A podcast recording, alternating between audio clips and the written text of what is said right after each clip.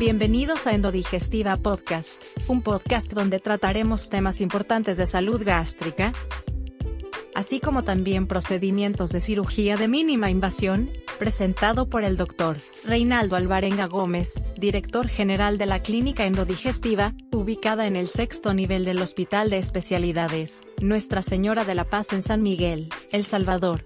El tema de este podcast, manometría esofágica de alta resolución y pH-metría impedancia de 24 horas. Comenzamos.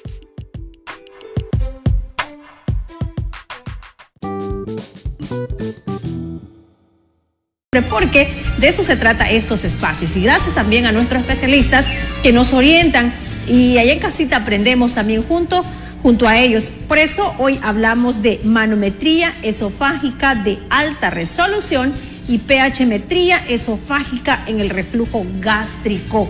Pero, ¿de qué realmente estamos hablando? Doctor Reinaldo Alvarenga, cuéntenos. Eh, estamos hablando de procedimientos 100% modernos y créanme, estamos en un alto nivel de procedimientos a la altura de cualquier hospital a nivel mundial.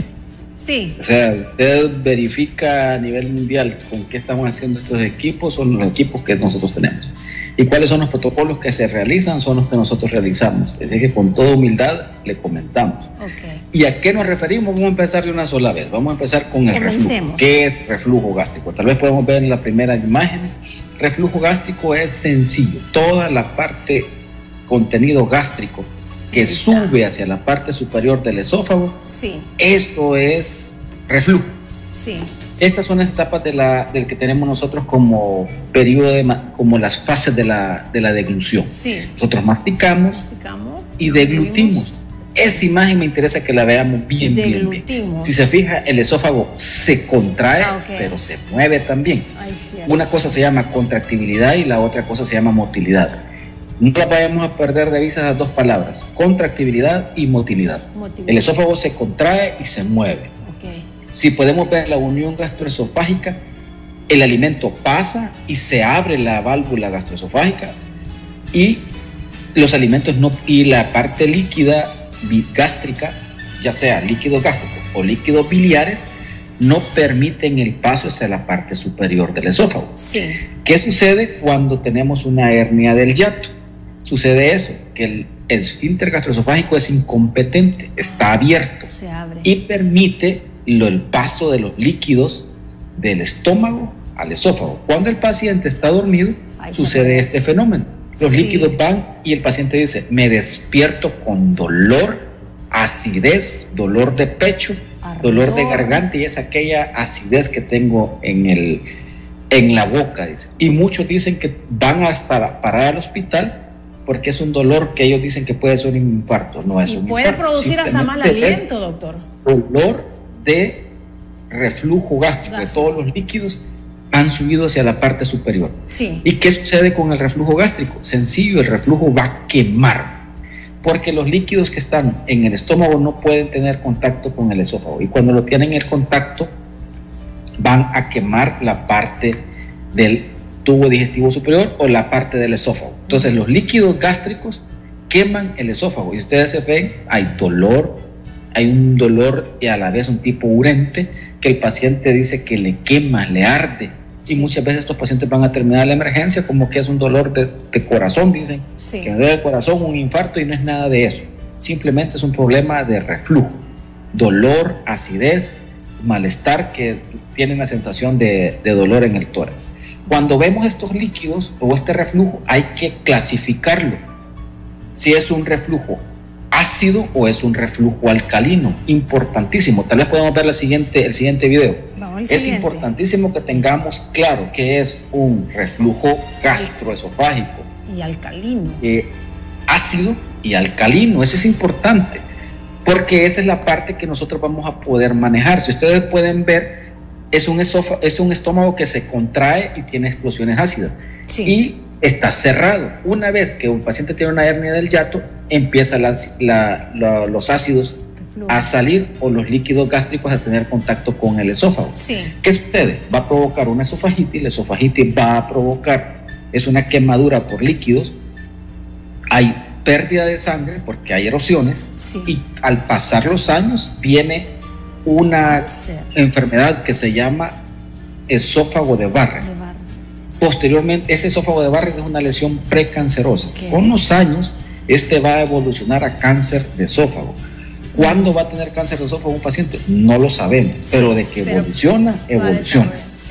¿Y se lo provocó quién? Un una enfermedad que le dijeron que era reflujo gástrico y que no se preocupara, eso no, no, no, no pasa nada. ¿Y que le Ahí póngale dos ladrillos a las patas de su cama, levante la camita, coma más temprano y tome esta pastillita. Esa pastillita que es un inhibidor de bomba, las utilizamos todos y son muy buenas, debe de tenerlo presente el paciente de que le va a provocar eh, insuficiencia renal, cirrosis hepática, y osteoporosis al tomarlo por largo periodo. No estoy hablando que lo va a tomar 3, 4 días, al tomarlo por años. Años, sí. Nosotros tenemos pacientes que tienen 25, 30 años de estar tomando mm. este tipo de medicamentos, entonces corre un alto riesgo de padecer un tipo de enfermedades como esta. Sí. Entonces, hay que clasificar este tipo de pacientes con qué tipo de reflujo es, si es un reflujo ácido o es un reflujo alcalino. Perdón, doctor, ¿de qué, va a ¿de qué va a depender el tipo de ácido? ¿De los alimentos? De, la anatomía de la persona? ¿O del... ¿De qué? ¿Cuáles van a ser los factores para que haya, para que haya? De eso va a depender el daño que usted tenga. Supóngase que tiene un problema de una hernia del yato.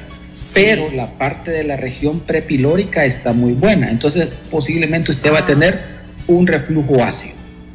Pero si la región prepilórica permite la presencia de bilis del intestino delgado, que en vez de irse en la parte del duodeno, en vez de irse hacia la parte de abajo de ese, el intestino delgado, se regresa al estómago, nos va a provocar metaplasias intestinales por reflujo gastroesofágico, por reflujo duodenogástrico.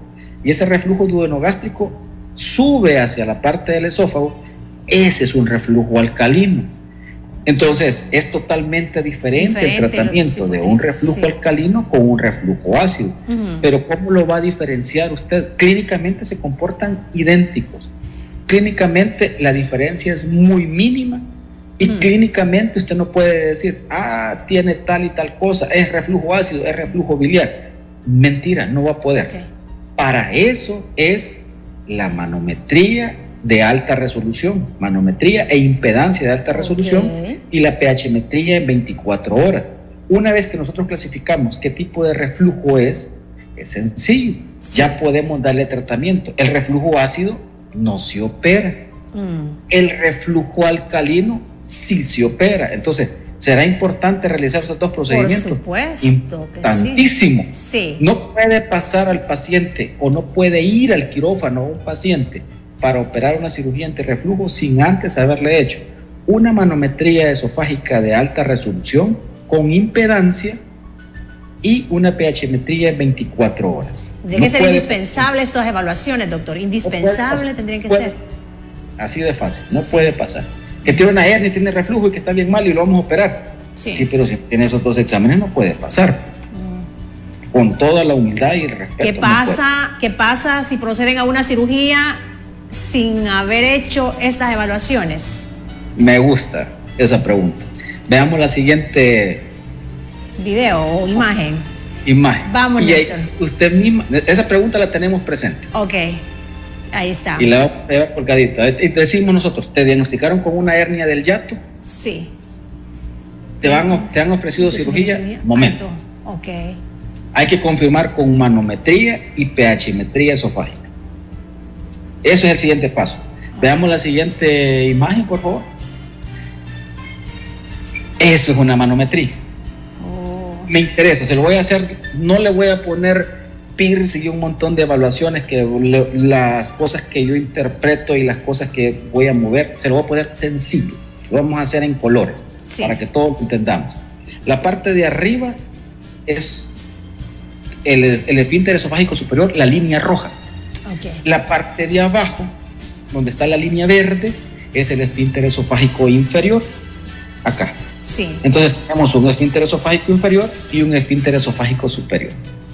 ¿Qué nos interesa? Sencillo, verificar Los, rojos, los tonos rojos rojos son contractibilidad. Quiere decir que el paciente tiene buena contracción, tiene buena motilidad y tiene reserva esofágica de contractibilidad. Mm. Una vez que ya tenemos esas cosas y tenemos el dato, entonces podemos avanzar y vamos un poquito más abajo y podemos ver que abajo tiene abierto el píloro, abajo tiene abierto el, el esfínter esofágico inferior y vemos las líneas diafragmáticas.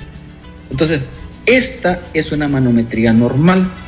Línea de superior rojita, la línea de abajo entre verde y amarillo, que es la parte de la presión del esfínter esofágico inferior, y en medio podemos ver rojo, que tiene una buena contractibilidad, y si usted se fija en medio de lo rojo tiene rosadito. Sí. Aún eso tiene una buena reserva esofágica. Partiendo de eso, creo que me he dado a entender y hemos visto la imagen. Partiendo de eso, vemos la siguiente imagen. Una vez que veamos las siguientes imágenes, vamos a identificar las funciones para qué vamos nosotros a evaluar este tipo de, de, enfermedades. ¿O qué es lo que vamos a evaluar con la manometría de alta resolución? Vamos a poder ver el esfínter esofágico superior, el esófago y el esfínter esofágico inferior. Importantísimo el esfínter esofágico inferior. Si se abre y se cierra, la relajación correcta, que no esté totalmente contraído o esté totalmente abierto. Si vemos la siguiente imagen, vamos a poder identificar qué es lo que las funciones para quién lo vamos a, a ver. Evaluación de la deglución y el detalle de la fisiología de la deglución excelentes métodos para evaluar los trastornos motores primarios de difícil diagnóstico.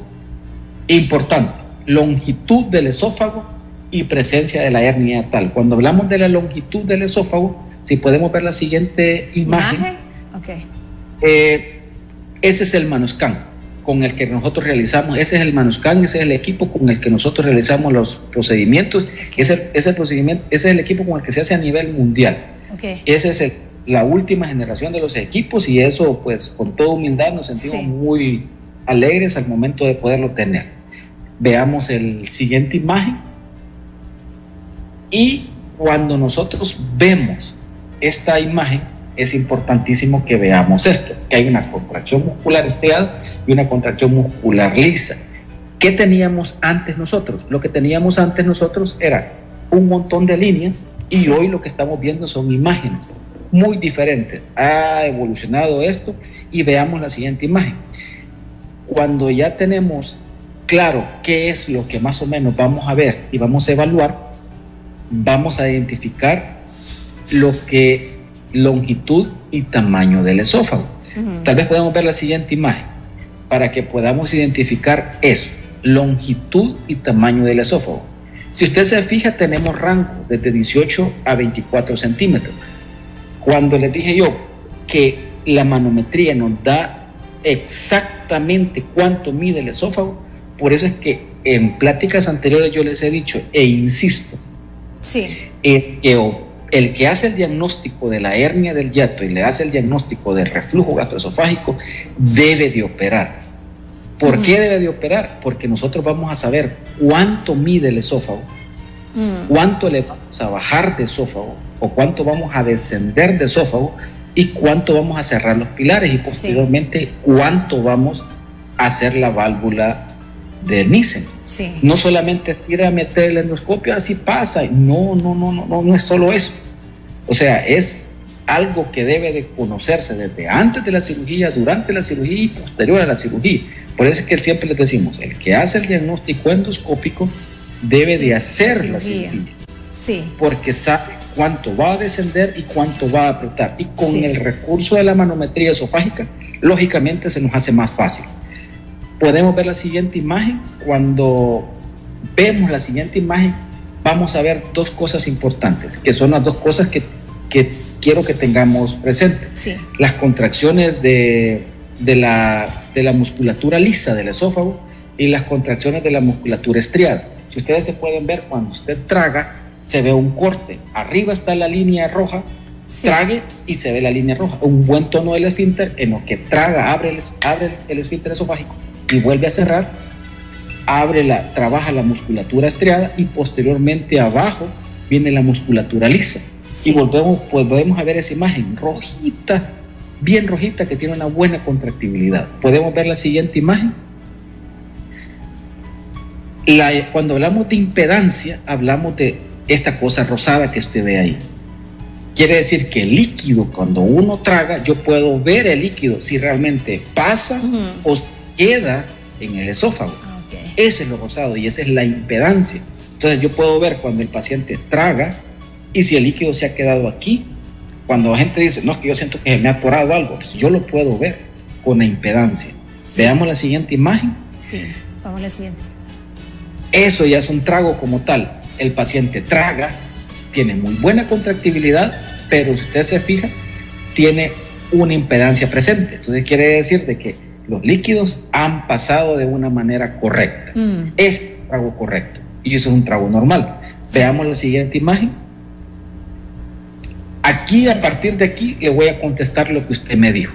No sé si tenemos tiempo. Sí, claro, claro. Contéstele. ¿Qué, mm, ¿Qué pasa si se opera? Exacto. ¿Qué pasaría si un paciente lo operamos y no le hacemos estos estudios? Sencillo. Este va a ser, ustedes pueden ver la primera imagen que está al lado, sería izquierda de su eh, pantalla. Sí. La primera no tiene ninguna, ninguna, ninguna imagen, ninguna marca. Ninguna rayita, ninguna marca verdecita ni nada. Pero la segunda, el segundo cuadro, la parte superior, tiene arriba un, un trago rojito, en medio se ve bien rojito y abajo se ve amarillito.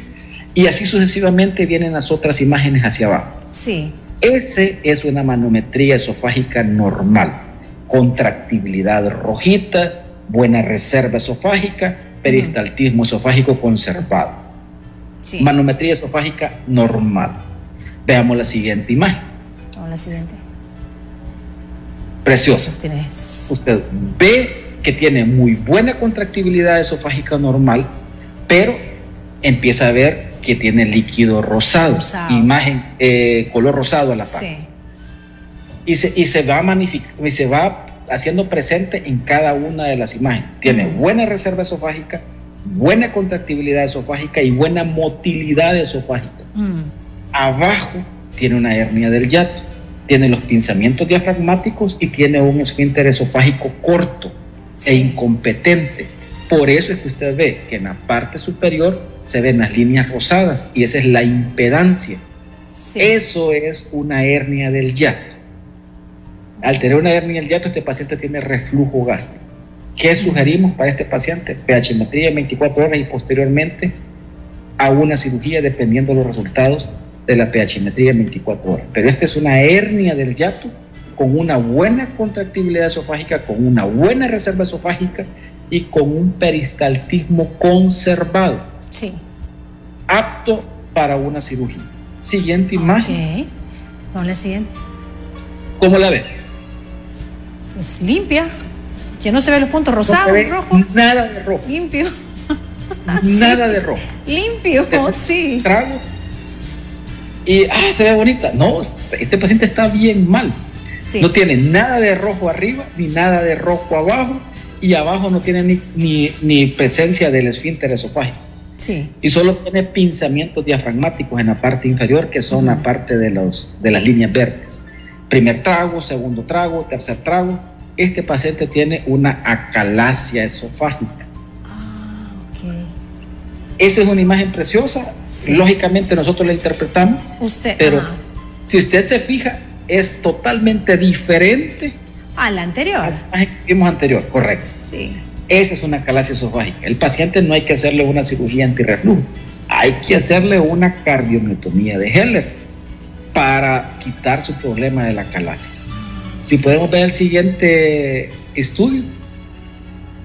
¿Qué le pareció este estudio?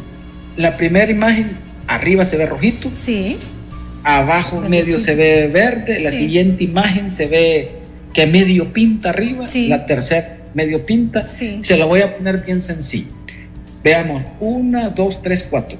A la, a la cuarta imagen se ve que el esófago contrae. Sí, a la en medio es como separación. Exacto. Mientras tanto, incluso tiene esta imagen hasta la presencia de, de, color rosado. ¿Qué quiere decir? Que cuando este paciente le dice trague, el esófago se queda estático.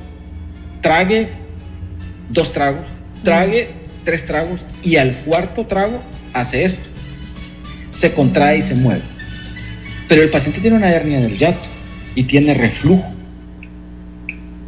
Tiene hernia del yato, tiene reflujo gastroesofágico y este paciente duerme sentado por el reflujo. Sí. Pero ya se digo que el esófago no se contrae ni tiene ni peristaltismo.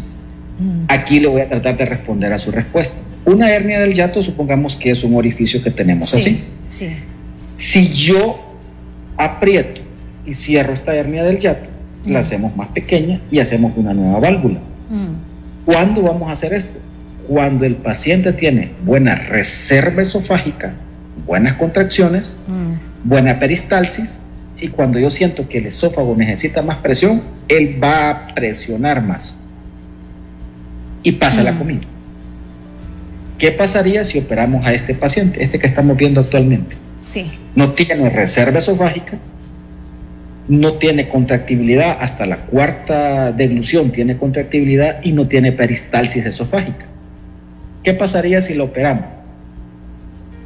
Trague, trague, va a sentir que se ahoga. Hasta el cuarto trago o deglución, medio va a arrancar y va a, decir, después de la cirugía yo he quedado peor porque no puedo ni tragar. Era un paciente que tiene motilidad esofágica ineficaz, no apto para cirugía. Eso es bien importante, doctor. O sea, que no todo el que tenga un reflujo gastroesofágico va a requerir de una cirugía. Eh, por eso la importancia de eh, los expertos, de quienes tienen mucha experiencia en el manejo de estas enfermedades, de este problema, doctor. Exacto. No todos los pacientes son candidatos a cirugía, pero todos los pacientes, todos los pacientes con reflujo gastroesofágico sí. deben hacerse manometría esofágica de alta resolución y pHmetría en 24 horas. Todos. De ahí va a depender la alternativa en tratamiento, de ahí va a depender cuál va a ser el, criterio médico para aplicar el tratamiento o el, manejo. Clasificamos ácidos, eh, reflujos ácidos, reflujos alcalinos, sí. y ese es el parte del tratamiento. Y otra cosa importante, ¿qué tan apto es este paciente para poder ser operado? Sí y qué tipo de cirugía le podemos ofrecer mm. o qué tipo de cirugía antirreflujo le podemos ofrecer. Qué importantísimo, si puede o no puede ser operado por su motilidad, por su contractibilidad y por su reserva esofágica. ¿Y han llegado donde usted, doctor, porque le han hecho quizás eh, por falta de, de estos estudios? O se adelantaron, no hicieron todos los estudios que debieron el paciente, pues se operó, le hicieron la cirugía y en vez de quedar mejor, pues no ha quedado tan bien el paciente. Desafortunadamente sí, desafortunadamente sí. Tenemos varios pacientes, han sido operados. Sí. Eh, y lo primero que les preguntamos es si nos pueden presentar los estudios de manometría y pH-metría que le hicieron antes de la cirugía. Sí.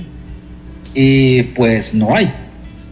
Nosotros les hacemos los estudios ya operados y, encontramos en muchos de ellos que no tienen reserva esofágica, no tienen buena contractibilidad esofágica y no tienen buena motilidad esofágica. La respuesta la tiene usted que podíamos haber hecho. Sí. Tenemos, doctor, eh, otras imágenes para que nos siga explicando este procedimiento, este proceso. Ya queda claro que no se puede hacer una cirugía sin antes, bueno, una cirugía por reflujo, para reflujo gastroesofágico, para corregir el reflujo gastroesofágico, sin antes eh, estas evaluaciones de manometría esofágica de alta resolución y una pHmetría, ¿cierto? Es cierto. Ok. Una parte que me acaba de decir es cierto, porque no se puede hacer una cirugía sin antes los procedimientos, pero también no se puede tratar un, un paciente de reflujo gastroesofágico sin manometría y sin pHmetría. ¿Por qué? ¿Cómo va a saber usted si es un reflujo gástrico ácido mm. o alcalino? O alcalino, cierto. O sea, ¿cómo? Es mentira. A través de las evaluaciones, lo vamos a saber a través de estas evaluaciones. Con la pHmetría. Perfecto. Y los tratamientos son totalmente diferentes. Diferente. Okay. Tratamiento de reflujo ácido y tratamiento de reflujo alcalino. Son diferentes, obvio. Diferentes, totalmente diferentes. Perfecto. Hay que una hernia grandota, sí, pero hay que saber qué vamos a operar y cómo va a estar ese esófago posteriormente. Excelente. Una vez que ya tenemos los estudios de manometría, pH, eh, manometría, ya tenemos una parte, el siguiente paso es una pHmetría en 24 horas de lo que estamos hablando. ¿En qué consta una pHmetría? Sencillo. Vamos a colocar un sensor dentro del esófago y ese nos va, y con impedancia, sí. ese nos va a decir, importante, qué tipo de ácido o de líquido viene a la parte superior del esófago para identificar si es ácido o es alcalino. Dos, ¿cuánto tiempo permanece ese líquido dentro del esófago? Mm, A mí me dan reflujos chiquititos, pero a mí solo me da uno al día, pero me, da, me dura 20 minutos. O sea, esa es la importancia. mm. Identificar cuánto, ¿Cuánto tiempo, tiempo? dura esa presencia de líquido dentro de su esófago. ¿Y qué tanto daño puede ocasionar? Exacto. Si podemos ver una imagen, vamos a poder ver que son los reflujos. Eso es una imagen de una pHmetría. Ah, Para nosotros es bien importante que más o menos tengamos importante eso. El tiempo de reflujo, el número de reflujos y los números de reflujos largos. Y el reflujo más largo. ¿cuántos? Sí. Si tenemos los números de reflujos, el número de reflujo mayor normal es de 52 reflujos al día. Y en este caso tenemos 619 reflujos. Lo normal son 52. o Este sea, tiene 619 reflujos en el día. en 24 horas. Ahí sí. Y pueden haber más, doctor. O sea, ahí se considera así como por escalas de Lo que pasa tanto. es que lo normal, para que tenga la idea, lo normal es, son menos de 52 reflujos al día. Eso es lo normal. Es decir, que todos podemos o presentamos un reflujo. Podemos presentar reflujo. Todos tenemos. La- exacto. Ajá. La diferencia es qué tan patológico es para usted Ah, y qué tanto le cambia la vida a usted. Ok. Todos ¿Qué tanto me reflujos. afecta? Lo normal es que usted tenga menos de 52 reflujos en un día. En un día. En un O sea, día. Menos de 52 o sea, reflujos. O en sí. 24 horas. Menos de 52 reflujos. Sí. Esta paciente tuvo 619. O sea, sí está. El y el reflujo más largo le duró 34 segundos. O sea, sí.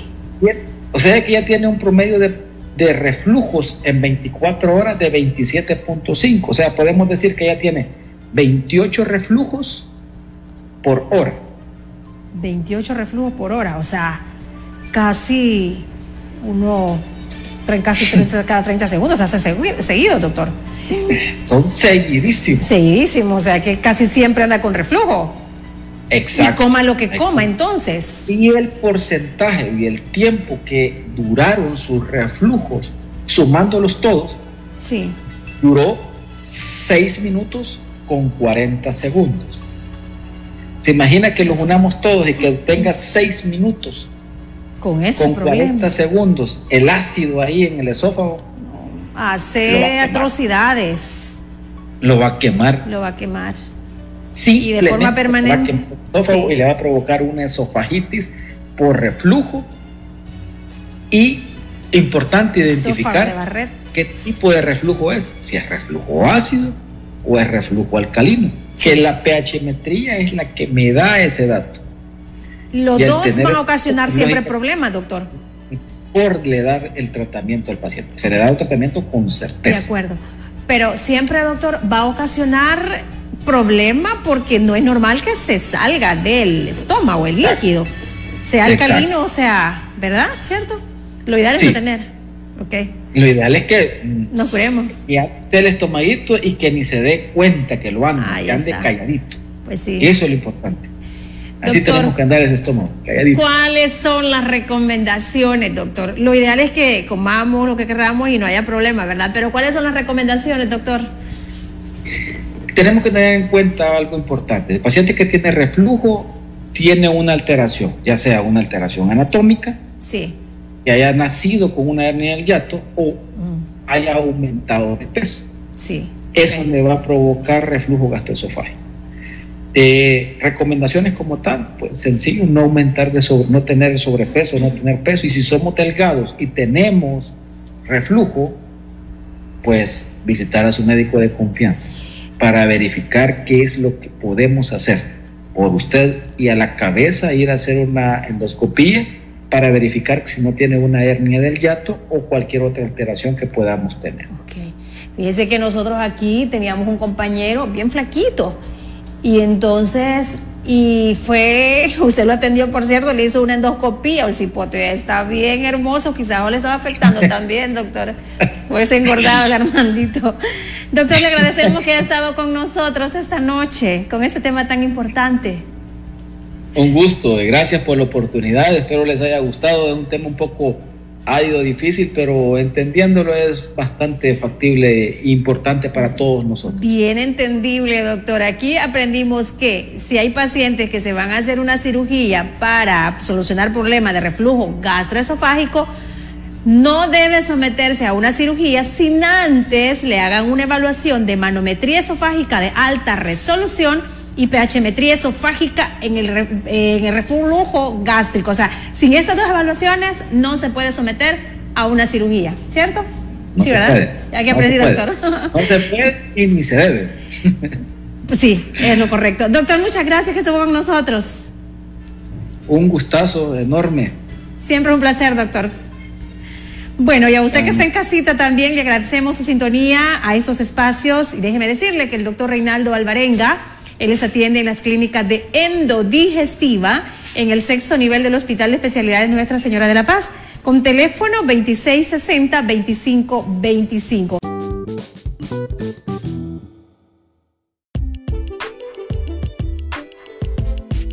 Gracias por escuchar Endodigestiva Podcast. Suscríbete, estamos disponibles en tu plataforma de podcast favorita, Spotify, Google Podcast, Apple Podcast. Publicamos nuevos episodios todos los lunes.